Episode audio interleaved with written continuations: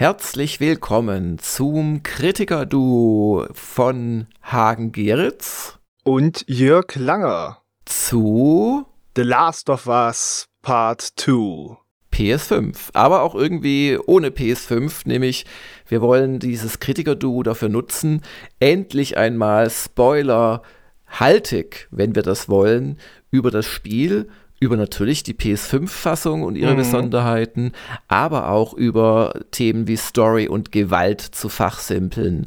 Genau. Und ähm, da wir das Ganze heute in drei Blöcke einteilen, könnte nach dem zweiten Block immer noch sagen, nee, ich will mich nicht spoilern lassen, dann wird es nicht spoilerfrei sein, weil es wird gleich am Anfang des Spiels verraten, wie der erste Teil ausgegangen ist. Darauf beziehen wir uns natürlich auch. Aber ansonsten werdet ihr keine Spoiler oder kaum Spoiler hören im ersten Block und im zweiten. Im Block 3 nehmen wir dann keine Rücksicht mehr. Ganz genau. Und das passt ja zu dem Remaster, ne, weil vieles von dem, was das jetzt besonders macht und äh, erinnerungswürdig, das ist ja das, was es aus dem Original beibehält. Und wenn man sich fragt, als vielleicht noch gar nicht so im The Last of Us-Universum befindlicher Mensch, warum ist das eigentlich so interessant?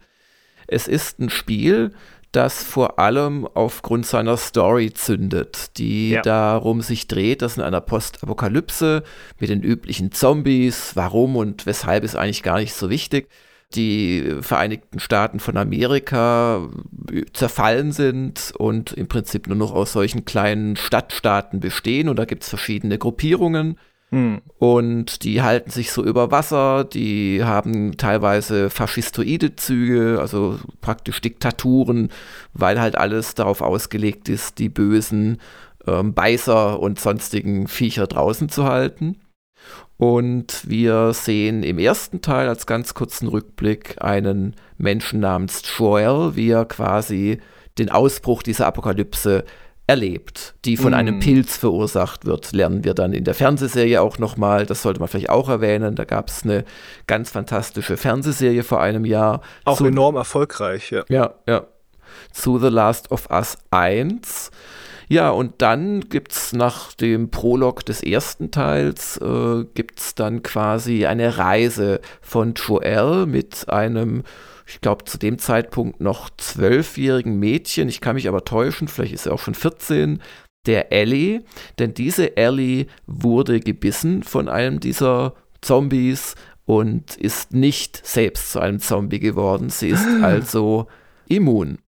Und ähm, der Plan ist jetzt, dass der Joel die Ellie zu den Fireflies bringt. Das ist eine Gruppierung, die möchte die Menschheit retten und die glauben, dass die äh, Ellie quasi durch ihre Immunität das Gegenmittel in ihrem Blut trägt. Und das erleben wir eben im ersten Teil bis zu einem hochdramatischen Finale.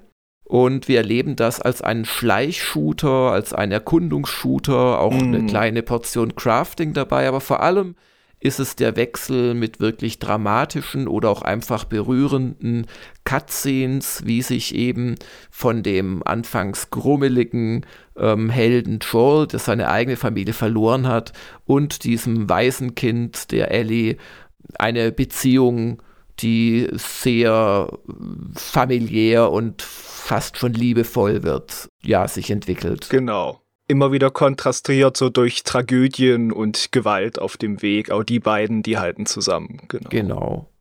Und ähm, spielerisch läuft dann die Ellie auch mit. Was mich schon immer ein bisschen getriggert hat, ist im ersten Teil, dass die Ellie nicht irgendwie so Alarm auslöst, im Gegensatz zum Joel. Das hatte sehr kuriose Szenen, ja. Das, das war schon teilweise, hat es dann auch die Illusion gebrochen. Und darauf baute dann eben vor äh, mittlerweile fast vier Jahren, dreieinhalb Jahren, baute dann der zweite Teil auf. Der setzt die Story fort und beginnt wiederum mit dem Joel, aber der wird nicht sehr lange der Held bleiben, sondern wir spielen dann die meiste Zeit, das ist eine Aussage, die stimmt, trotz einer anderen Geschichte spielen wir die Ellie. Und genau. die weiteren Spoiler, was das anbelangt, würden wir tatsächlich dann in den hinteren Teil der Sendung schieben. extra für euch. Aber wir können ja trotzdem noch ein bisschen über The Last of Us 2 reden und wie das damals auf der PS4 gewirkt hat. Und so rein spielmechanisch ist es ja wirklich äh, weiter derselbe Grundmix und äh, den du auch in deinem Test damals schön beschrieben hast, als fast perfekt, wie die Sachen ineinander greifen. Also man läuft durch diese sehr detaillierten, aber linearen Umgebungen, aber hat oft schon, ah, dass man am Anfang von einem Abschnitt in der Entfernung sieht, am Horizont ein großes Gebäude oder eine andere Landmarke und weiß, ah, da muss ich hin. Aber dann muss man immer in so kleinen Abschnitten seinen Weg finden, vielleicht mal eine Leiter suchen oder das das große Besondere beim zweiten Mal ja, dass man ja mal Kabel finden und über andere Objekte schmeißen konnte und dann daran hochklettern mit dieser Seilphysik, die sie sich da äh, extra aufwendig reinprogrammiert haben, noch weiterentwickelt, glaube ich, von Uncharted 4. Äh, dass man natürlich viele Zettel in der Umgebung findet, die Umgebung selbst Geschichten erzählen. Da gab es wohl auch mal, äh, wenn man später nach Seattle kommt, wie so eine religiöse Figur, wo man dann so noch Wände findet, wo Leute so quasi Gebete dran genagelt haben. Solche Geschichten. Mhm. Äh, dann natürlich so Quicktime-Events. Man möchte eine Tür aufmachen, wird angesprungen, muss auf den Knopf hämmern, dass da so einen Infizierten von sich weghalten und dann geht das nahtlos über, aber in Cutscenes, richtig aufwendige Cutscenes oder eben in Kämpfe, wo man weiterhin oft eher so heimlich vorgeht, gerade wenn es um Infizierte geht, weil die einen auch mal schnell mit einem Haps äh, diese Klicker, die ikonischen, ja, ja. immer so diese Geräusche halt machen, nach denen sie benannt wurden, die sind, äh, die machen dann natürlich ganz schnell äh, hin. Ähm, und dieses Stealth-Element gerade fand ich wurde schön verbessert durch dieses, ah, man kann sich jetzt auch hinlegen. Mhm. Das eröffnet andere Möglichkeiten, gerade wenn es hohes Gras gibt, wo man dann aber natürlich nicht Gegnern so auflauern und die sofort packen und abstechen kann, äh, wenn jetzt KI-Soldaten nach einem suchen und das ist ja das andere, was die Kämpfe so auch von der Stimmung so besonders gemacht hat, ist, dass sie diese KI ausgebaut haben, dass die viel miteinander reden, dass die wirklich systematisch nach einem suchen, wenn sie wissen, du bist in der Nähe, dass sie sich beim Namen rufen, wenn einer äh, stirbt oder tot ja, ja, genau. aufgefunden genau. wird und dass sie äh, das auch eine schöne Ergänzung, neue Gegnertypen hinzugefügt haben, neue Infizierte, dass es da verschiedene Fraktionen gibt in Seattle, die sich ganz unterschiedlich verhalten. Die einen kämpfen mit Bogen und kommunizieren über so Pfiffe. Äh, die anderen hetzen gern Hunde auf einen. Und, äh, Seraphiten, genau, und die, die, die anderen, das sind so mehr normale Söldner, genau. Ja. Genau. Aber ähm, wo ich da noch einhaken möchte bei den Kämpfen, es ist halt äh, kein Uncharted, weil das wird ja, ja, kurz mal viel, sondern du hast eigentlich immer Mangel an Munition, ob es Pfeile sind, die du auch selber craften kannst, ob es ähm, äh, Patronen sind. Also du musst schon genau zielen und sehr oft hast du auch keine Schusswaffe oder willst die Munition nicht benutzen oder hast keine mehr. Und dann äh, werden die Kämpfe wirklich sehr brachiale Nahkämpfe und wie das auch gemacht wird, inklusive der Kamerabewegungen, der Geräusche, ähm, letztendlich auch einfach der Grafik, das ist sehr intensiv und zumindest bei mir persönlich wirklich geeignet, diesen Kämpfen ausweichen zu wollen, weil ich sie eigentlich widerlich finde und viel zu intensiv und, und realitätssimulierend. Und ähm, gleichwohl, du hast es schon gesagt, man versteckt sich auch im zweiten Teil gerne mal im Gras und meuchelt äh, die KI-Gegner um. Das geht zu einfach, auch im zweiten Teil noch, zumindest an bestimmten Stellen, wo die KI nicht so gut mit zurechtkommt. Aber hm. dennoch, also die Kämpfe in Last of Us sind etwas, und das ist interessant, weil wir dann bald auch zur äh, PS5-Fassung kommen werden, die einen neuen Modus bietet. Die Kämpfe losgelöst sind nicht das, was zumindest mich äh, an dem Spiel so fasziniert hat. Die sind intensiv, man will sie eigentlich gar nicht machen aus verschiedenen Gründen, aber sie sind doch häufig wirklich Mittel zum Zweck. Man wird in sie hineingezwungen.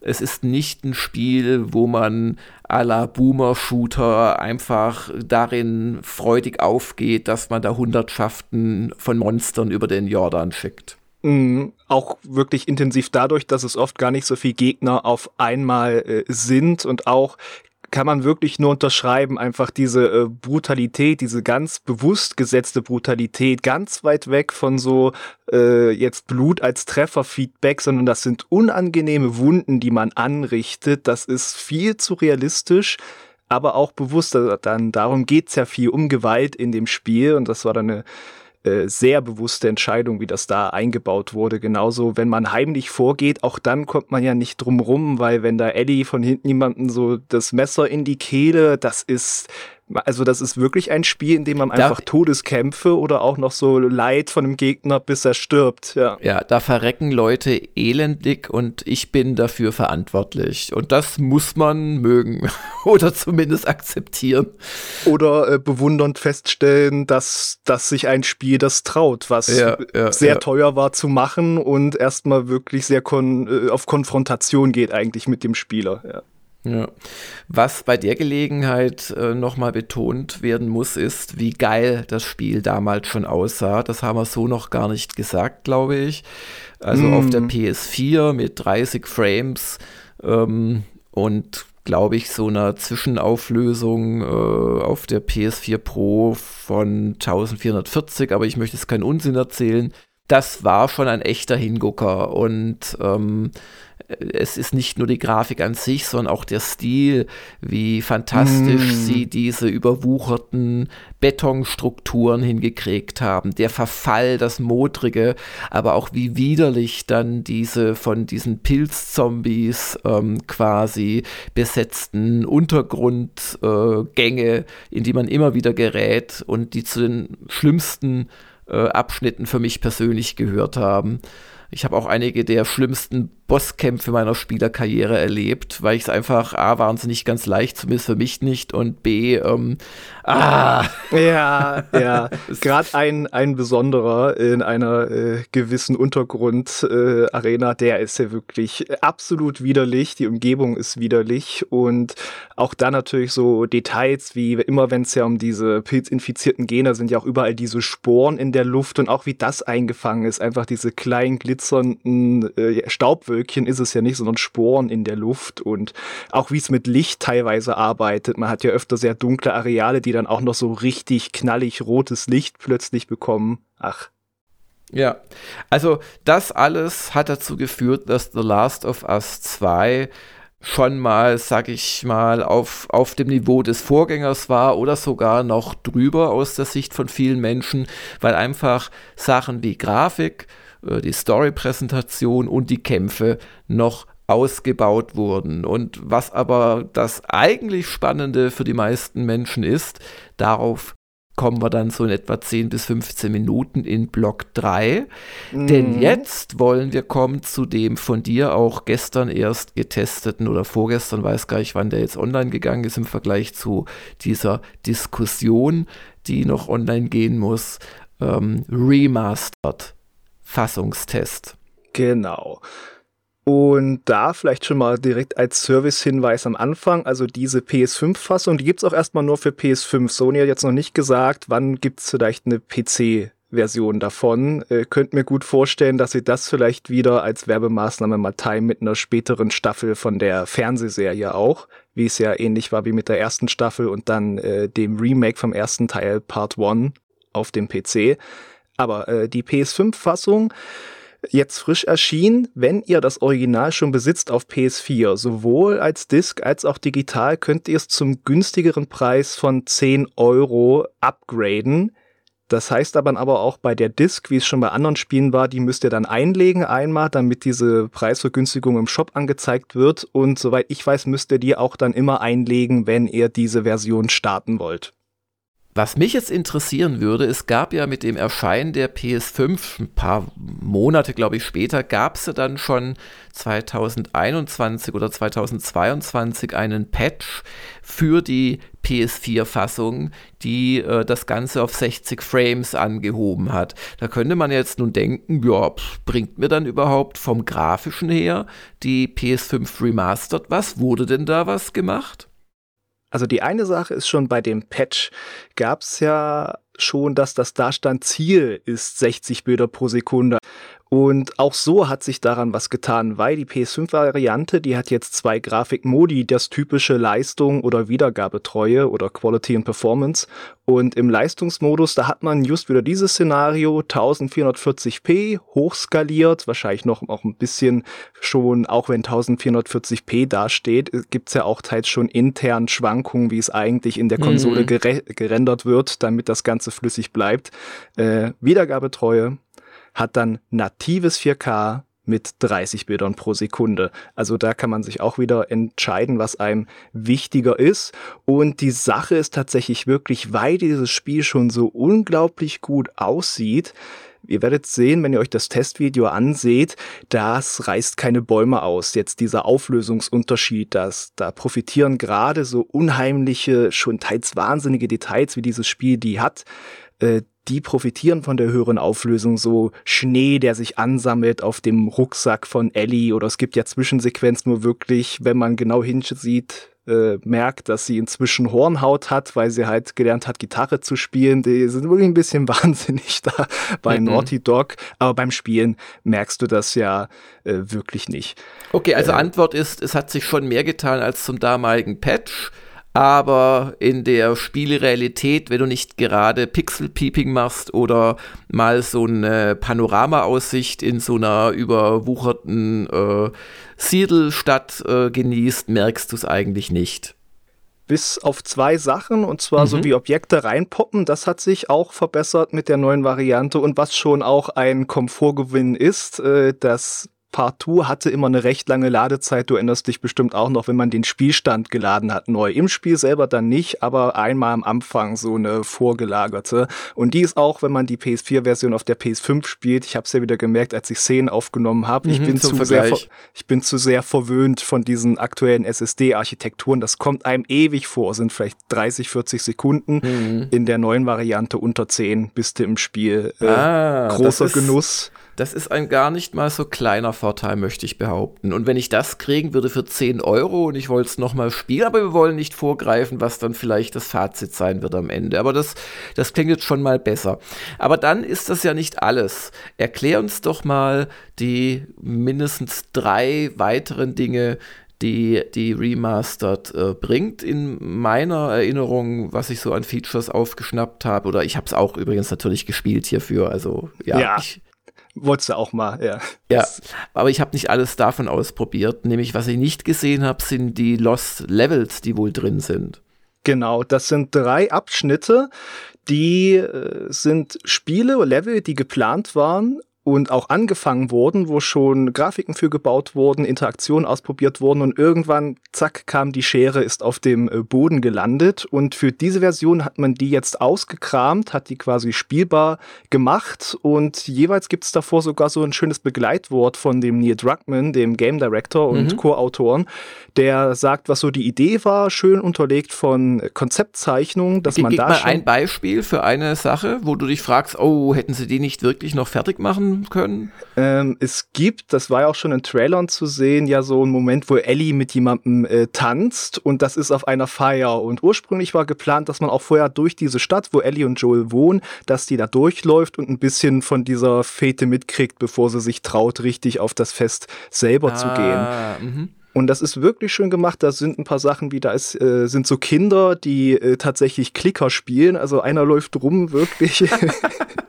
ja, also hätte auch gut gepasst zu diesen Themen. Ne? Ja, Eigentlich aber wurde Ihnen dann wahrscheinlich zu lang oder was war das Vorwort? Warum wurde das dann nicht fertig gemacht? Äh, sie haben gesagt, es hat ihnen zu viel, das war glaube ich sogar nicht mal von dem Drugman selbst, sondern von diesen Audiokommentaren, die man beim Durchlaufen dann starten kann von ganz vielen Mitgliedern im Team. Das ist auch schön, dass da ganz unterschiedliche Leute zu Wort kommen. Die haben dann gesagt, ah, oh, wir hatten uns schon so überlegt, wo kann das am besten rein und, und gedacht, ja, da passt's rein, so gegen Ende. Und dann haben sie gemerkt, nee, das zieht das Ende in die Länge, mhm. das ist eh schon lang äh, lassen wir es weg. Ach, sie hätten es als Rückblick nochmal nahe des Endes gesetzt. Oder ein Rückblick, der eh ja. schon stattfindet im Spiel, der wäre länger geworden und hätte eine längere spielerische Komponente gekriegt dadurch, genau. Ja, ja, verstehe. Was es auch neu gibt, wenn man ins Menü schaut unter Making of, ist die Möglichkeit, einen Kommentar anzustellen. Also wirklich wie so ein Regiekommentar bei einem Film als Extra. Da sitzt dann der Neil Druckmann zusammen mit der Co-Autorin, der Haley Gross und mit verschiedenen Darstellern von Figuren im Spiel, also die Ellie, der Joel und so weiter, die Abby Die sitzen dann da alle in großer Runde und reden über die Szenen, wenn dann Cutscenes laufen. Das geht auch mit der deutschen Tonspur, aber was sie sagen, das ist halt Englisch, wie es aufgenommen wurde und dazu gibt's Untertitel, aber da die auch mal gerne ein bisschen durcheinander reden, kann da vielleicht auch mal hier und da was äh, untergehen, wenn man es gar nicht versteht, Englisch so akustisch. Genau, also wir haben äh, die Lost Levels, wir haben als zweite Neuerung, dass es auch da ähm, Making-of-Kommentar gibt und jetzt gibt's noch die dritte äh, Neuerung und die ist relativ groß, möchte ich behaupten. Es gibt einen Rogue-Modus und genau. ähm, der sieht so aus, dass man quasi an, man ist in so einem kleinen Hub, wo auch eine Werkbank ist, weil man kann ja auch craften im Spiel. Und ähm, da sucht man sich jetzt erstmal aus, was man spielen will. Will man den normalen Modus spielen? Will man sich einen zusammenbasteln? Oder will man den Rogue Run of the, keine Ahnung, Week, Day, Month, habe ich vergessen. Day, Day ist es tatsächlich. Day, ja. Day äh, spielen. Und wenn man sich das selbst zusammenstellt, was da passieren soll, kann man doch unter sehr vielen Parametern wählen, was ja eh auch eine der oft vergessenen Eigenschaften von uh, The Last of Us 2 war. Es hat ja unglaublich viele Einstelloptionen. Also wer sich da das Gamepad nicht so belegen kann, wie er möchte, der scheitert vielleicht an der Vielfalt der Einstellmöglichkeiten, aber nicht daran, dass es sie nicht gäbe. Und ich muss auch immer wieder loben, äh, es gibt immer noch kein Spiel, und wenn ist es auch von Sony, möchte ich behaupten, dass derartig viele ähm, Einstellungen für Menschen mit äh, Einschränkungen bei Bedienung oder bei vor allem der äh, akustischen Wahrnehmung und mm. auch, äh, glaube ich, bei Farbenblindheit, das ist ja eh fast schon Standard, äh, bietet. Also diese ganz starken Kontrastmodi für Leute, die auch stärker seheingeschränkt sind, ja, dass ja, du dann genau. so quasi Umrisse fast nur noch siehst, ja. Also, das ist absolut lobenswert. Ähm, und das, das hört dann noch nicht auf bei so winzigen Details, dass dir gesagt wird, äh, wie lange ein Checkpoint zurückliegt von deiner aktuellen Spielposition, äh, wenn du drüber nachdenkst, per Menü ihn zu laden. Also das mal kurz noch eingeschoben. Ähm, aber dann stellst du es eben alles ein oder du verlässt dich halt auf das, was voreingestellt ist. Du wählst eine Schwierigkeit aus und ja. du wählst einen von diversen Charakteren aus, die Ellie, die Abby, die Dina, der Joel, ich glaube der Tommy ist dabei und noch genau. zwei, drei, die man später so als ja NPCs mal kennenlernt. Und ähm, die haben natürlich ganz eigene ähm, Fähigkeiten, das kennen wir auch aus dem Spiel. Je nachdem, wen wir spielen, haben wir andere Hauptwaffe und also es spielt sich schon anders. Und ähm, teils können die auch zum Beispiel gar nicht ausweichen, gewisse Charaktere. Das macht schon einen großen Unterschied. Ja. Was ganz schlecht ist, ja. Und ähm, damit geht es dann in einen Roguelike-Modus. Ich habe den auch ausprobiert, sehr erfolglos übrigens. Und das ist eine Abfolge schwer, ja. ja. von mehreren Settings, die im Spiel auch aufgetaucht sind. Und da gibt es dann einfach immer drei Gegnerwellen. Man kann, du korrigierst mich, weil ich habe es nicht so lange gespielt, man kann ähm, an einer Stelle branchen ähm, und am Ende führt es aber wieder zu einem Bosskampf zusammen und ähm, du übernimmst halt das, was du an ähm, Ausrüstung noch hast oder gefunden hast. In diesem Hub-Level kannst du da ein bisschen dich upgraden und dann geht es eben weiter und am Ende gibt es eine Punktzahl. Und das, wenn du das am Stück durchspielst, ist dann bestimmt so, ich würde mal schätzen, eine Stunde bis anderthalb, oder? Es kommt drauf an, was man für Missionstypen gibt, kriegt. Es gibt so vier, so dass man mehrere Gegnerwellen erledigen muss. Die muss man dann auch alle restlos äh, besiegen. Es gibt auch welche, die sind auf einem Timer. Da muss man entweder selbst nur lang genug überleben oder einen NPC beschützen. Das geht ein bisschen flotter. Aber gerade wenn du halt alle Gegner umbringen musst, das ist halt dieses, was wir schon meinten. Du stavst dich dann auch gerade ran, weil du ja nicht wie so ein Rambo einfach auf die zugehen ja, ja. kannst. Ja. Da kann das schon so eine Dreiviertelstunde ja gehen. Ja. Da muss ich jetzt ehrlich sagen, so, so toll die Kämpfe gelöst sind und so gut ich auch diesen Roguelike-Modus gemacht finde, ähm, das wäre jetzt nicht das, weswegen ich mir auch nicht für 10 Euro das Spiel nochmal neu kaufen würde.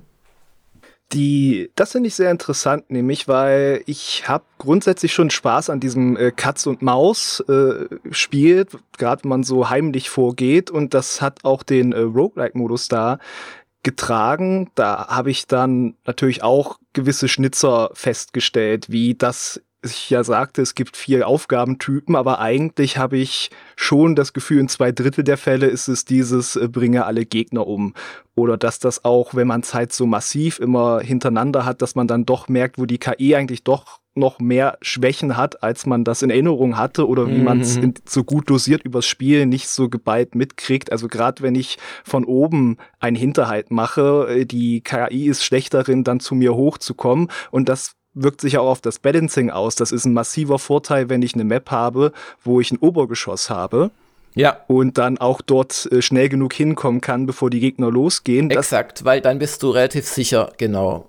Das führt gleich zu einem anderen Schwachpunkt. Dann, wenn ich mal unten gestartet bin, dachte ich mir natürlich, ah, dann renne ich da natürlich so schnell wie möglich hoch. Und die Situation hatte ich so, ich komme bis zur Treppe, hock mich hin, weil ich muss lauschen, um zu sehen, wo die Gegner herkommen, dann noch als Icon, später dann, wie es halt auch als Lauschmodus im Spiel ist. Und dann waren die hinter mir oben auf der Treppe und dann war ich einfach tot, weil der Spawnpunkt offensichtlich am Anfang festgelegt wird und nicht ah. abhängig davon, wo ich bin.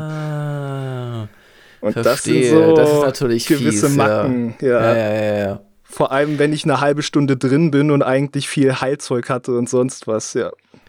Aber äh, um es nochmal zusammenzufassen, die PS5-Fassung bietet schon mehr als damals der Patch. Äh, sie bietet höhere Auflösung. Mhm ähm, was man aber nur teilweise wirklich wahrnehmen wird. Und ich denke mal auch mit den entsprechenden, äh, ja, mit dem entsprechenden großen Fernseher auch noch eher. Sie bietet diese, ähm, ja, Behind-the-Scenes-Elemente und sie bietet als dritten großen Punkt diesen Rogue-Modus. Und das alles gibt es äh, für Besitzer der PS4-Fassung zum Aufpreis von 10 Euro. Und das ist ja auch eine schöne Sache, wirklich gerade mit den Lost Levels, gerade mit dem Rogue-Modus, dass sich da überlegt wurde, was packen wir noch dazu. Das gab es ja durchaus schon anders mit dem ersten Teil, wo der ja auf PS3 ursprünglich erschien und dann als Remaster auf PS4. Da wurde man nicht so verwöhnt, meine ich. Mhm. Und zum Rogue-Modus vielleicht mein Fazit wirklich, also unterhaltsam. Ich habe da auch gern doch ab und zu noch eine Runde reingespielt, aber gerade der Punkt, was du meintest, Dirk, sie haben es schon ein bisschen entschärft, sie haben es teils ein bisschen aufgehellt, trotzdem ist die Übersicht nicht immer so äh, top. Sie haben es ein bisschen entschärft, also gerade so Sterbelaute, wenn du einen besiegt hast, die wurden, glaube ich, doch reduziert, aber es ist immer noch irrsinnig brutal und es ist unangenehm. Wenn dich ein schwerer Treffer trifft, wirst du immer noch auf dieselbe Art umgerissen und die Kamera mhm. wackelt und du bist da hilflos am Boden. Das, das triggert in mir einfach Erinnerungen an dieses Spiel, die nicht angenehm sind. Das ist, dem fehlt einfach eine Leichtigkeit und das, das äh, ja, es ist einfach ein bisschen im Konflikt mit diesem ganzen Gewalt und Sinnlosigkeit von Gewalt und Grausamkeit, was dieses Spiel erforscht, was es dann auch dementsprechend ins Gameplay eingebaut hat, was sie nicht so richtig rausexorziert gekriegt haben, für mich zumindest auch aus diesem Roguelike-Modus. Mhm. Und das ist eine fantastische Überleitung zu dem dritten Block dieses Kritiker-Duo Audioerlebnisses. Und jetzt wäre es Zeit, wir haben ja wirklich eigentlich fast gar nichts gespoilert, bislang nee. nicht mal in Grundzügen. Jetzt kommt die Es ist uns egal äh, Reihe. Ihr habt jetzt was mitgekriegt zum Spiel, zur Remastered-Fassung. Und jetzt wollen Hagen und ich mal über just Gewalt und Story reden im dritten Block. Der wird auch bestimmt noch mal so 15, vielleicht auch 20 Minuten lang, möchte ich schätzen. Also, wir sind jetzt unter uns, die ja. Spoiler-Fürchtenden, die Leute, die es noch nicht gespielt haben. Da würde ich in dem Fall auch wirklich zu raten. Also das Spiel ist eins dieser Spiele, die kann man trotz eines auch schönen äh, New Game Plus Moduses, wo man alles behält, was man so an Fertigkeiten sich so freigeschaltet hat, aber eben auch auf stärkere Gegner trifft. Man kann das The Last of Us 2, finde ich, nur beim ersten Spielen so genießen, wie man es eben genießen sollte. Ja. Weil es doch einige harte Überraschungen gibt. Und die erste ist gleich mal, dass der Joel, der sich gleich am Anfang seinen Bruder offenbart, der verrät, dass er die Ellie, was er ihr nie gesagt haben will, aber die Ellie hat da schon ihre eigenen Vermutungen.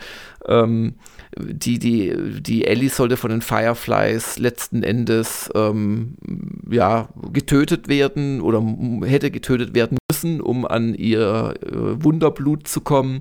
Warum auch immer, macht eigentlich keinen Sinn, egal. Äh, doch, doch, es wird gesagt, man, äh, man kann diesen Pilz quasi, der hat sich in ihrem Hirn ausgebreitet und man braucht den und den kriegt man nicht aus dem Hirn, ohne das kaputt zu machen. Okay, gut. Also genehmigt, macht Sinn im Rahmen des Ganzen.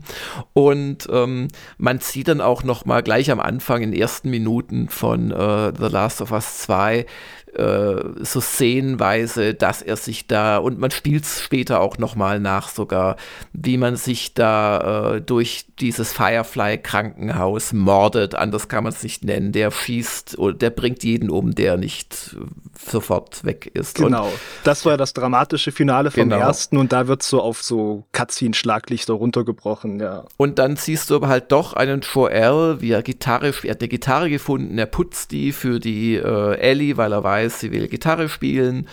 Ähm, und äh, also ist, ist mit seinem Bruder Tommy zu Pferd quasi auf so einer äh, Loot-Tour. Auch nicht ganz so glaubwürdig, dass nachdem die ja schon Jahre sitzen, sie immer noch so Sachen finden. Aber gut. Ja, ja. Und ähm, ist auf der Rückkehr und alles. Und dann gibt es einen Zeitsprung und dann spielst du die Ellie auf so einer äh, ja, Patrouille.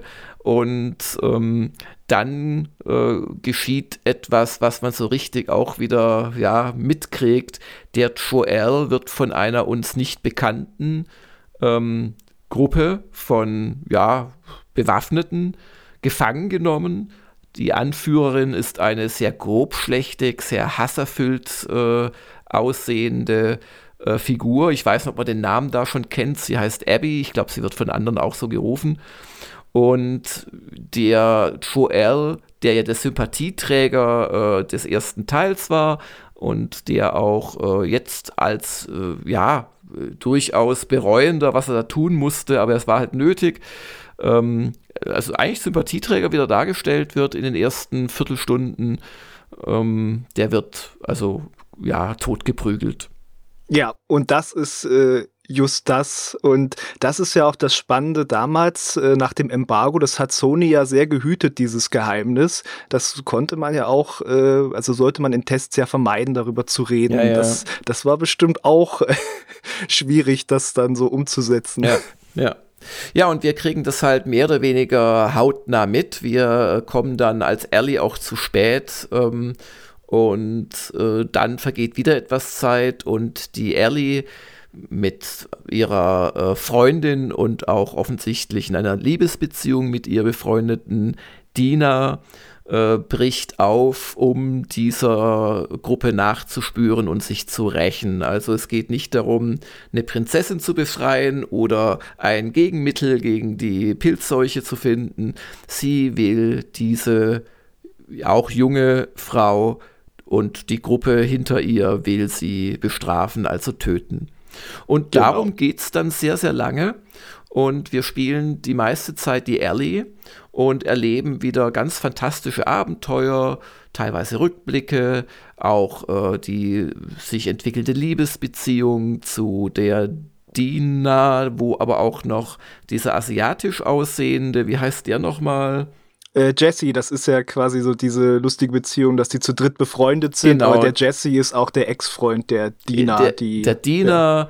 dann, also es geht jetzt wirklich, ihr habt es alle gespielt, sonst wäre er nicht mehr da oder wollt es nie spielen. Dann gibt es auch wirklich so, so richtig fiese zwischenmenschliche Momente, nämlich als die Dina, die dann dort zurückgelassen wird, wo es dann in Seattle einen Zwischenhub gibt, ähm,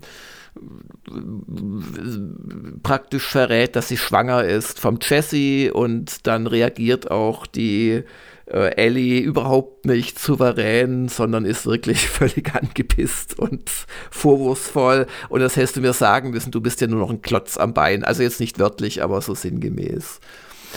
Äh, und Wörtlich ist es, ich habe es vorhin noch mal gesehen, sie sagte, ja, ich war mir nicht sicher und ich wollte ja kein Klotz am Bein sein. Und dann sagt sie, ja, jetzt bist du mir ein Klotz am Bein. Oh, ja, das ja, tut ja, weh. Und genau. das dann halt mit dieser irrsinnig realistisch aufgenommenen Performance-Capture-Methode ja, sie da hatten. Wo ja echte Also- Schauspieler dahinter äh, äh, stecken. Auch eine sehr, sehr gute deutsche Vertonung. Das habe ich mir nochmal gedacht beim Neuspielen. Also gerade die Ellie, ich weiß leider nicht den Namen der äh, Synchronsprecherin, die hat immer diesen zweifelnden, leicht beleidigten, aber doch so selbstbewussten, ich gehe meinen Weg, Touch in der Stimme.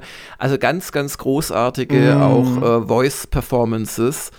Und also solche Zwischensequenzen, die lassen dich die Charaktere ja, vielleicht nicht unbedingt lieb gewinnen. Natürlich, wenn du so lange die Ellie spielst, bist du auf ihrer Seite und fühlst ihren Hass gegen diese Abby und ihre Rache. Aber, und das ist halt das Interessante, du fragst dich halt schon auch immer wieder, zumindest ging es mir so, ah, rechtfertigt das hier auf teilweise bestialische Weise einen nach den anderen umzubringen, weil Mm. du hast schon Gegner, das sind ganz klare Böse, die, die sind gesichtslos, die greifen dich an, du tötest sie. In den Zwischensequenzen hat er auch die Ellie immer wieder Selbstzweifel, aber es gibt auch Szenen, da gehst du so richtig hart dran. Ich erinnere mich immer noch ähm, an diese Szene, wo du dein Siedel durch so Hochhäuser, Keller durchtauchst, weil ja auch alles dann überflutet ist und so. Und dann steigst du leise aus diesem, ja, äh, künstlichen Kellersee empor und da sitzt eine maximal 16-jährige äh, Angehörige der Feindfraktion und spielt auf einer PSP oder auf einer PS Vita irgendein Videospiel. Hotline und, Miami. Hotline Ah, Miami Hot- tatsächlich. Hotline Das Miami. passt auch zu der Gewaltthematik, ja. Und, und du packst sie von hinten und, und bringst sie auf übelste Weise um und die schreit und die, die röchelt und, und Erstickt an ihrem Blut, erstickt ja, an oh. ihrem Blut und winselt um Gnade. Und ah! Und, und solche Szenen hast du halt auch immer wieder. So, und jetzt, um was es mir eigentlich geht, bevor wir noch zum großen Plot-Twist kommen. In den Zwischensequenzen, in solchen Spezialszenen, die auch interaktiv teilweise sind oder zumindest beginnen, da wird Gewalt als etwas Widerliches dargestellt und als etwas, was die Heldin gar nicht so möchte. Aber Mhm. du hast doch noch genügend Videospielelemente drin, wo du Gewalt rein zielorientiert und unter möglichster, möglichst effizienter Ausnutzung deines Waffen- und Munitionvorrats ähm, quasi absolvierst. Und da war für mich beim Spielen ein gewisser Bruch drin. Also nicht so, dass mir das Spiel keinen Spaß mehr gemacht hätte, aber da habe ich schon gefragt, okay, also Gewalt ist scheiße, so drastisch habe ich das selten gesehen, aber allein dadurch, dass ich auch so ein schlechter Schleicher bin, ist in meiner, äh, in meiner Durchspielpartie mit Sicherheit jeder, der irgendwie rumlief, abgenibbelt worden aus rein spieltaktischen Überlegungen meinerseits. Und das hat in mir ich kann mit vielen Diskrepanzen und, äh, und Ja, äh, ja. Unlogischen Geschichten leben. Aber diese Disparität in dem, was das Spiel mir in den Zwischensequenzen zeigt und was ich dann selbst erlebe, wenn ich es als Spiel spiele, die Mhm. ist mir schon aufgefallen. Wie ist es denn dir gegangen? Das ist ein äh, sehr guter Punkt. Das geht ja so in die Richtung von, was es ja auch bei anderen Spielen gab, schon so ein Spec Ops Delay, ne? Man hat keine Wahl, außer Böses zu tun und dann steht das Spiel da und sagt, du, du, böser Spieler, warum tust du das? Äh, auch hier ist ja quasi die Frage, wenn man möchte, dass diese Gewalt aufhört, kann man eigentlich nur aufhören zu spielen.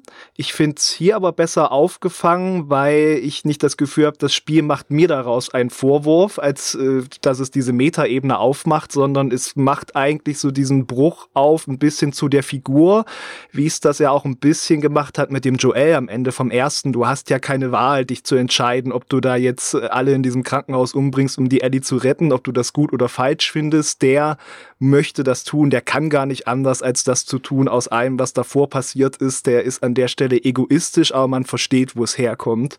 Und daher geht mir das dann auch so, oder für mich funktioniert es dadurch, dass es so unangenehm ist, wie diese Gewalt im Spiel Hm. dargestellt wird, auch wenn ich wie du richtig sagst, eigentlich nie die Chance kriege, großartig, auch wenn man schleicht, ist es ja nur im sehr begrenzten Rahmen, äh, Gewalt zu vermeiden. Ja, ja. Also du kannst schon ein paar Stellen es abkürzen. Du hast auch öfters mal eine, aber letzten Endes wieder spielerische Entscheidung, so, so Risk-Reward-mäßig. Mm. Gehe ich noch in das hinterste Eck, wo ich schon eine Kiste sehe, aber da schleichen auch noch zwei Söldner rum. Oder nehme ich schon die Rutsche in den nächsten Levelabschnitt und, und äh, spare mir das Risiko unter Umständen mehr einzustecken und äh, zu verlieren, wenn ich die besiege, als was dann in der Kiste ist. Solche Elemente gibt es schon. Es gibt mhm. auch ein, zwei Stellen, da kannst du, das habe ich dann mal ausprobiert, durch äh, pures Durchspeeden gewinnen. Also äh, gewinnen heißt den nächsten Abschnitt erreichen. Wo sie dich nicht mehr verfolgen können. Weil ja. sie halt auch genau, es gibt keine Verfolgung über diese unsichtbaren, ja, letzten Endes sind es ja Levelgrenzen, auch wenn es äh, optisch immer noch derselbe Abschnitt zu sein scheint oder dasselbe Dorf. Ähm, das ist mir auch aufgefallen. Und ja, damit, da, das kann man kritisieren. Äh, und da geht auch aus meiner jetzigen Sicht nochmal neu gespielt ein bisschen nach, nach drei Jahren und einer sehr intensiven Durchspielreise. Äh, da bleibt, finde ich, das Spiel irgendwo doch so unangenehm, gerade auch die, die, die Kämpfe gegen die Infizierten sind, das sind die unangenehmsten Passagen. Die will man nicht, die will man einfach nicht erleben, finde ich. Oh, ich finde, da habe ich mehr Angst, aber ich bin eigentlich ja. froh, wenn ich gerade nicht lebenden Menschen, so Pixelhaufen, die mir gut als Mensch verkauft ja, werden, wenn ich die ganz furchtbar zurichte. Ah, das ist interessant. Da bin ich, da bin, also mir, ich, ich glaube, das sehen wir dann ein bisschen anders. Also mir geht's mehr darum, dass quasi das Spiel seine ja Anti-Gewalt-Sache nicht durchhält, weil ich dann ja doch auch Gegner einfach effizient abmurkse und das mm. auch mhm. will als Spieler, während die, die pure nackte Angst, die du ja auch beschreibst, äh, bei den äh, Viechern, die finde ich einfach spielerisch schlimmer. Also da, da fürchte ich mich mehr, aber für mich ist das jetzt kein großer Unterschied, ob ich diese Klicker da umbringe, die ja auch noch, also na, die, die sehr, die, die schwierigere nicht, aber so die, die Einstiegs-Zombies, äh, äh, die sind ja schon noch sehr menschenähnlich. Das stimmt. Äh, ähm, also das, das macht mir jetzt zum Beispiel nichts aus. Also stattdessen, ob ich jetzt auf 30 Meter einem Menschen Pfeil in den Kopf schieße oder so einem Klicker, das ist mir Jacke wie Hose. Aber dass es mir Jacke wie Hose ist, zeigt halt ein bisschen, dass das Spiel da so ein kleines bisschen unter seiner sicherlich gewünschten Intensität und, und mich dauernd nachdenken mhm. lassen mhm. äh, Strategie zurückbleibt. Wobei auch dann nur als kleines Ding, es sind ja auch schon relativ wenig Infizierte im zweiten, finde ich, im Vergleich zum ersten. Ja, stimmt. Also es gibt gar nicht mal so viele Passagen, wo du mit denen zu tun hast. Schlimm wird es mhm. natürlich, wenn du mit beiden Gruppen zu tun hast. Das gibt es mindestens zweimal. Äh, aber auch da ist lustig, dass du dann die Klicker für dich arbeiten lassen kannst, was auch wieder so ein bisschen fies ist und durchaus zur Reflexion. Um nicht zu sagen psychopathisch. Ja, ja ähm, an, anregen äh, kann. Nach dem Motto, sollten wir nicht letzten Endes als Menschen zusammenhalten, aber nee, die Menschen wollen mich ja killen oder gefangen nehmen mm. oder irgendwas, ja. Ja, und dann kommt der große Twist. Der große Twist, den ich wirklich als einen ziemlichen Mindfuck empfunden habe. Und ähm, zwar, und er geht ja eigentlich noch weiter, es ist so ein, ein Double- oder Triple-Twist. Der Twist ist, dass nach, ja, nicht ganz der Hälfte, aber ich glaube, ja, nach einem Drittel oder mehr als einem Drittel des Spiels. Ich glaube, Hälfte passt schon ungefähr. Hälfte passt schon ganz gleich, gut, ja. genau. Es ist dann halt noch nicht die ganze zweite Hälfte, genau so rum, ja. Ähm, wechselst du in diese von dir selbst als Ellie seit zu dem Zeitpunkt bestimmt schon 15 Spielstunden verfolgte und verhasste Abby. Und, und zwar an welcher Stelle? Nämlich, man hat da sein Lager in der Stadt und sie findet das, äh, hat den Tommy, der auch da ist, am Boden, die, die Waffe auf ihn gerichtet und hat den Jesse schon eine Sekunde vorher in der Cutscene das passiert in einer Sekunde, plötzlich ist der tot. Der war so ja. lange bei dir. Und dann in dem Moment Cut. Und jetzt bist du als Abby, aber wohlgemerkt, also nicht in derselben Szene, sondern die Szene, die liegt noch weit in der Zukunft, wenn ich mich recht entsinne. Es ist so in drei Tage eingeteilt, genau. das war Teil 3 und jetzt zurück. Und genau. jetzt spielst du quasi die, die dir das alles angetan hat, die dir den Joel, die Vaterfigur, getötet hat, die dich hat leiden lassen, die Dina hat leiden lassen und die deinen gemeinsamen Freund und den Vater des äh, ungeborenen Kindes deiner Dina gerade eben äh, wiederum, also ja, als wäre es ein Stück, als wäre es ein Insekt ausgelöscht hat. Die spielst du. Und siehe da, das ist kein Monster. Das ist, wenn du sie spielst, ist das jemand, der in einer harten Realität lebt und dort ihre Pflicht erfüllt als Soldatin ähm, dieser Fraktion quasi. Und auch nicht als irgendeine, sondern als eine angesehene, der man zutraut, auch andere anzuführen, die also wirklich Verantwortung übernimmt, die kämpfen kann, die auch andere Moves kann und die ihre eigenen Probleme und zwischenmenschlichen Beziehungen hat mhm. und auf eine ganz fiese Weise. Und das klappt, glaube ich, bei einem Computerspiel noch besser, als wenn man das gleiche ich bin sehr gespannt auf die zweite Staffel von The Last of Us. ja. ähm, aber ich glaube, es funktioniert tatsächlich als Spiel noch besser, denn es fällt so unglaublich schwer, jemanden, den du selber steuerst, mm. nicht als dein alter Ego zu empfinden und in einer gewissen Weise eine Sympathie zu entwickeln oder als mindestes eine, ich will überleben, weil ich spiele irgendwie diese Figur. Also da hast du auch wieder das rein spielmechanische und das storytechnische verwoben. Ja.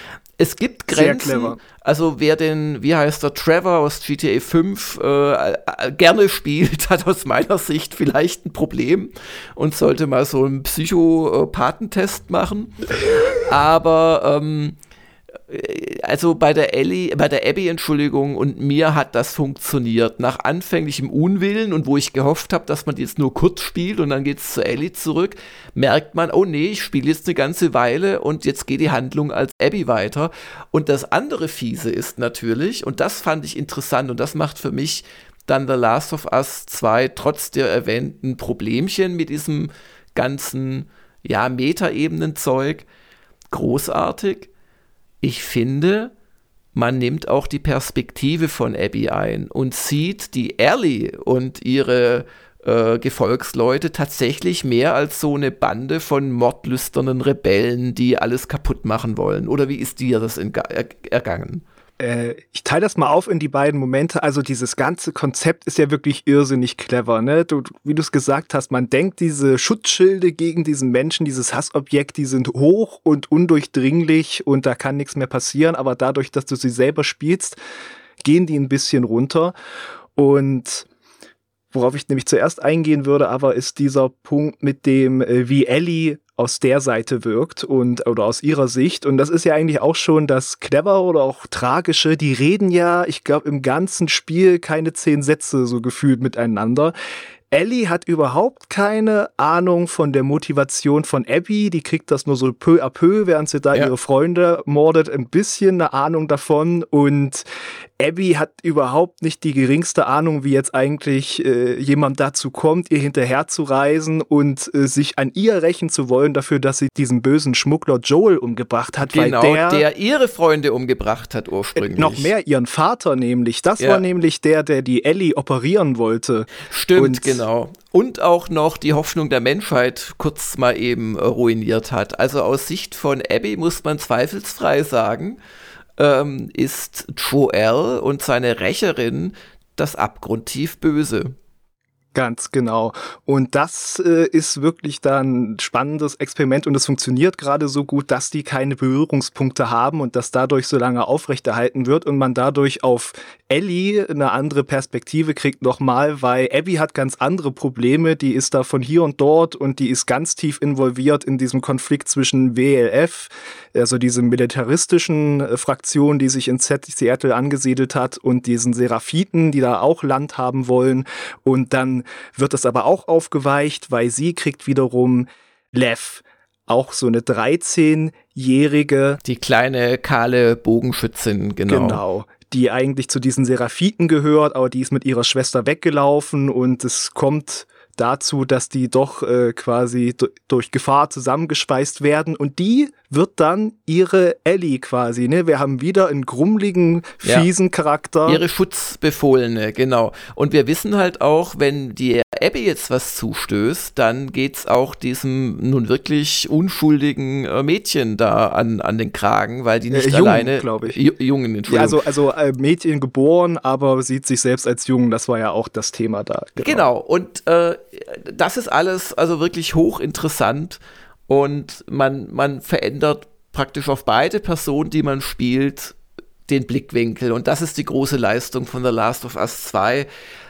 Das ist so großartig, dass es wirklich, ich weiß es noch wie heute, übrigens Anfangszeit Corona war der Test, das hat irgendwie auch noch ganz toll gepasst.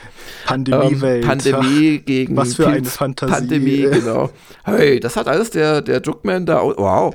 Und man sollte echt mal Sonys Reach nicht unter. und ähm, was mich dann echt nur von der 10 abgehalten hat, waren doch so ein paar spielmechanische Nicklichkeiten und Nervpunkte. Da kam dann recht viel zusammen im Detail. Ich bin da immer etwas kritisch und die konnte ich nicht übertünchen. Es kam aber noch was anderes dazu. Und darüber möchte ich jetzt zum Schluss reden es gibt ja dann tatsächlich eine Art Finale. Mhm. Und ähm, dann werden ja auch Menschen müssen gerettet werden und es gibt ganz dramatische Szenen auf dem Wasser und was weiß ich alles. Und dann wechselt auch die Perspektive irgendwann nochmal zu Ellie zurück. Und dann gibt es eine Art, denkst du zumindest, Spielende. Und dann, dann ist die Ellie auf der und, und die Diener auf einer Farm und sind glücklich miteinander, denkt man. Aber nein, sie sind nicht glücklich, weil die ähm, Ellie die erfährt, dass die Abby wieder irgendwo aufgetaucht ist. Irgendwie, oder die Fireflies, das weiß ich jetzt gar nicht mehr, was da. Ähm, die, die Abby sucht die Fireflies äh, in, im, im Süden mehr des Landes und die Ellie, die ist ja quasi zurück, die versucht das hinter sich zu lassen, aber die hat quasi so posttraumatische Belastungsstörungen. Einmal fällt so äh, irgendeine Hake oder sowas um und sie zuckt richtig zusammen. Das ja. klingt wie so ein Kanonenschuss eigentlich und sie sieht kurz wieder diesen bestialisch zu Tode geprügelten Joel. Ja, äh. ja, ja. Und dann beschließt sie, genau, sie, sie muss das beenden. Sie muss jetzt doch äh, genau die, die, die Abby, genau. Und dann gibt es aber den Kniff, dass man die Abby auch noch mal kurz spielt und als Abby gefangen genommen wird ja. ähm, von der nächsten Fraktion, wenn man so will, oder von solchen Fake Fireflies, die sich als Fireflies ausgeben, aber in Wahrheit auch wieder nur irgendwelche Menschen unterdrückenden Bastarde sind. Unter aber das aber mal wirklich, also da, nachdem ja diese ganzen anderen Fraktionen so ein bisschen da vermenschlicht wurden, die sind schon fast comichaft. Das sind so Sklavenhändler, da ist jeder von denen absoluter Abschaum. Es ist sehr seltsam. Ja, das sind die echt Bösen. Genau. Das sind wirklich, also da, da denkt selbst Hagen Geritz nicht zweimal drüber nach, ob er das Messer in der rechten Augenhöhle nochmal umdreht oder nicht. Und, ähm, und dann, dann muss die Ellie in einer wirklich langen Mission, die auch spielerisch durchaus nochmal sehr herausfordernd und spaßig ist, ja. muss diese Abby befreien. Und wenigstens dann hätte es aufhören können, fand ich. Aber nein, dann geht es nochmal weiter. Dann stellt sie die Abby und will sie totprügeln in der Brandung von diesem Küstendingens da. Und dann gibt es ein, in meiner Erinnerung nach, hundertminütiges Faustgekämpfe, wo man gar nicht mehr zuschauen möchte. Und als wäre das noch nicht genug, geht's dann noch mal in den eigentlichen Epilog. Und das hat mir, das war mir zu viel. Ich hätte da gerne und dann ist die Dina, wenn kommt sie zurück und dann ist die Dina weg und hat ihre Sachen dagelassen. Und da sie dann auch noch die Ellie zwei Finger verliert, äh, gibt es dann nochmal so eine Szene, wo sie mit der dagelassenen Gitarre wenigstens rumklampfen will. Und das kann sie nicht mehr. Und man selbst spielt das. Und das klingt auf dem Papier alles super, aber da ist bei mir der Bullshit-Detektor losgegangen. Und dann hatte ich gehofft am Ende, ach, hätte das Spiel doch schon vor drei Stunden aufgehört, dann hätte ich, glaube ich, die 10 gegeben. Ich glaube, das geht vielen so. Es ist einfach schon, du spielst ja lange mit Ellie und dann spielst du ja nochmal vergleichbar lange, nicht ganz so lange mit Abby. Und dann hast du diesen Bosskampf am Ende ja gegen Ellie in dem Theater. Der ist auch ja. clever gemacht, weil die agiert so, wie du als Spieler bist. Die ist dauernd von hinten rum ja, und schleicht genau. und so. Oh. Ja, und ja, ja, ja, ja, ja. Und ist auch echt stark und ein gefährlicher Gegner. Ja, ja. Und auf dem Papier ist das, glaube ich, wirklich eigentlich noch ganz clever gemacht mit diesem Epilog. Sie wollen, ihnen geht es, glaube ich, darum, dass du dann die Möglichkeit hast, die umzubringen. Die Abby, die ist ganz verhungert und abgemagert, weil die da quasi eigentlich schon ans Kreuz gebunden wurde, um zu verhungern, als abschreckendes Beispiel. Ähm, und dann versucht sie sie unter Wasser zu drücken, da kriegt sie ja die Finger abgebissen und dann hat sie sie eigentlich soweit und dann lässt sie los. Und es hieß schon mal, sie hatten noch mal das Ende überarbeitet, weil das, glaube ich, bei so ersten Publikumstests nicht so ankam, wie sie es wollten. Und mhm. ich glaube, das sollte schon vorher sein, dass sie es gut sein lässt und geht. Und irgendwie hat das den Punkt noch nicht richtig nach Hause gehämmert und dann hämmern ja, und dann sie ihn halt noch, noch weiter mal, ja. und weiter. Ja, das ist richtig würdelos, diese halbverhungerte arme Frau da zu prügeln. Dann werden werden ihr die Finger abgebissen. Ja. Äh, Gitarre war ja das Verbindungsstück zu Joel. Du hast ja die Szene beschrieben am zu Anfang. Joel, genau. Äh, und, und ja, ich kapier's schon. Rache bringt nichts und am Ende ist sie einfach nur noch allein und hat nichts wirklich, über was sie sich freuen kann. Aber ja, gebt mir doch als Spieler äh, ein, ein Happy End oder, oder ja, oder, oder, oder nehmt meine Lebenszeit aus. Okay, aber jetzt möchte ich auch nicht zu lange da lästern. Das war zumindest damals für mich und du hast es ja offensichtlich ganz ähnlich empfunden. Das war für mich dann der eigentliche Downer, weil ganz ehrlich über so Spielmechanik-Geschichten, wenn ich solche Mindfuck-Stories äh, genossen habe und spannende Situationen, da schaue ich dann traditionell auch gern drüber hinweg. Da hätte ich wahrscheinlich die 10 gezückt, wenn das mm. Ende, wenn das Spiel kürzer gewesen wäre. Zwei bis drei Stunden kürzer, höhere Wertung.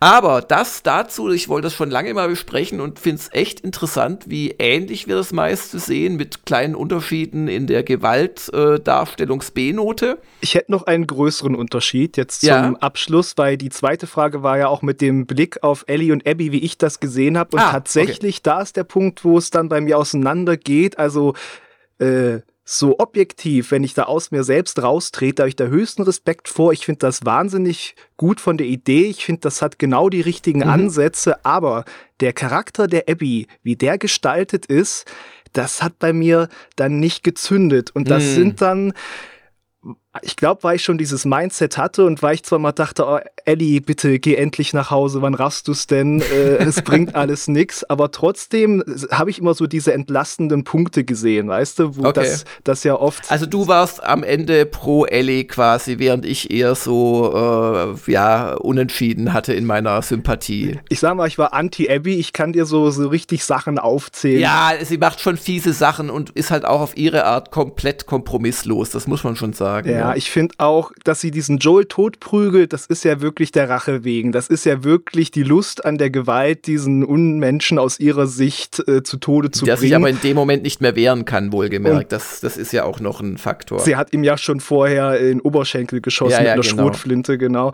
Und das ist schon was, was ich ihr so schwer verzeihen konnte. Und dann ätzt sie immer so gegen die neue schwangere Freundin von ihrem ja, Ex-Freund. Und aber, ich sag mal, die schlimmste Szene eigentlich mit nach Joel ist, Ellie ist ja richtig am Boden zerstört und komplett und das ist dann der Punkt, wo sie eigentlich auch dann sich anfreundet mit dem Gedanken zu gehen, obwohl die Abby noch nicht tot ist, weil sie aus Versehen die Schwangere, just diese äh, Frau, die neue von ja. dem Ex von Abby, dass sie die tötet, weil sie nicht gesehen hat durch die Kleidung, dass die ja. schwanger ist. Das ja. macht die kaputt. Das macht die und, Ellie richtig fertig. Und dann kommt die Abby da ins Theater, kriegt irgendwann die Diener zu packen, hat das Messer an der Kehle und sie sagt so, nein, wirklich gespiegelt die Szene wie vorher der, der, der Vater von dem Kind, nein, bitte nicht, die ist schwanger. Nur der war halt so schon äh, angeschossen, dass sie es nicht gehört hat. Äh, so, das hört jetzt die Abby. Nein, die ist schwanger. Wartet kurz, sieht die an und sagt gut und will ihr wirklich, sie sagt gut und will ihr die Kehle durchschneiden und dann muss Lev kommen und sagen nein. Und dann hört sie auf und lässt aber auch beide leben. Das hat hm. für mich so da nicht so an der Stelle funktioniert. Aber ja, ich fand Abby zu, zu. Kotztütig einfach yeah. oft und äh, uns wird halt auch oft gesagt, wie was Joel eigentlich noch alles ganz furchtbares getan hat, was wir gar nicht gespielt haben selber, aber ich habe es halt nie im ersten Teil oder Verstehe. im zweiten so direkt Gesehen ins Gesicht gehalten gekriegt. Okay, ja. ja. Na und ich fand halt noch interessant, dass äh, während die Ellie ja schon so typische, sag ich mal, moderne Spieleheldinnen äh, Trigger abarbeitet. Äh, und dann ist er auch noch höchst äh, modern lesbisch, wow. Ähm, und ist tätowiert und ihr Rücken, den sieht man irgendwann mal, ist narbenzerfurcht durch die ganzen Kämpfe. Mhm. Also die geht noch wirklich einfacher als Protagonistin durch, wohingegen natürlich die Abby, die halt so ein bisschen aussieht, äh, als hätte sie zu viel Steroide und Steaks gegessen ihr Leben lang und halt wirklich, also mein Frauentyp ist es jetzt nicht, sage ich mal vorsichtig, ähm, dass, dass, dass man die halt trotzdem als Heldin spielt und auch, äh, also zumindest bei mir Sympathie für entwickelt. Aber ja. wir wollen nee, wirklich nicht sehr gut, einfach diese Zumutung äh, von der Serie und ich bin gespannt, was da nochmal über die Macher hereinkommt. Stell dir vor, die machen das jetzt mit dem von jedermann geliebten Pedro Pascal genauso in der zweiten Staffel. Da wird die Hütte brennen ich, im Internet. Ich, ich wäre enttäuscht, wenn das anders passiert. Genau. Noch ein letztes, weil es nennt sich ja doch irgendwo auch noch Wertungsdiskussion, was wir hier machen im Kritiker-Duo. Ähm, warum, aber wirklich nur ein, eine Minute zum Ende, wir sind schon, glaube ich, bei der Stunde. Ja. Ähm, warum hast du jetzt ähm, dem Remastered einfach nochmal dieselbe Note gegeben wie dein verehrter Chef? Weil das die verdient hat, wirklich. Wie gesagt, da ist es dann, da gehe ich jetzt über so letztendlich wirklich sehr subjektive Befindlichkeiten, damit wie eine Figur geschrieben wurde. Das ist ja nicht äh, das wert, das Spiel da irgendwie abzustrafen und zu sagen, es ist, es ist ein Spiel, was ich eigentlich sehr ungern nochmal spiele durch die Handlung, aber aus den ganzen richtigen Gründen. Und wenn ich mich jetzt umschaue, sehe ich auch nicht wahnsinnig viele Spiele, über die ich sagen kann, dass die eine ähnliche Wirkung haben, dass die so einen Redebedarf erzeugen. Mhm. Das ist einfach äh, eine Leistung, das ist ein großes Werk und das verdient eine hohe Wertung. Okay. Ja, das war das Kritiker-Duo zu The Last of Us 2 Remastered-Fassung für PS5 und ähm, natürlich auch über das Spiel an sich, das wir vor fast vier Jahren schon getestet haben. Ich hoffe, euch hat's gefallen und bis zur nächsten Wertungsdiskussion. Tschüss.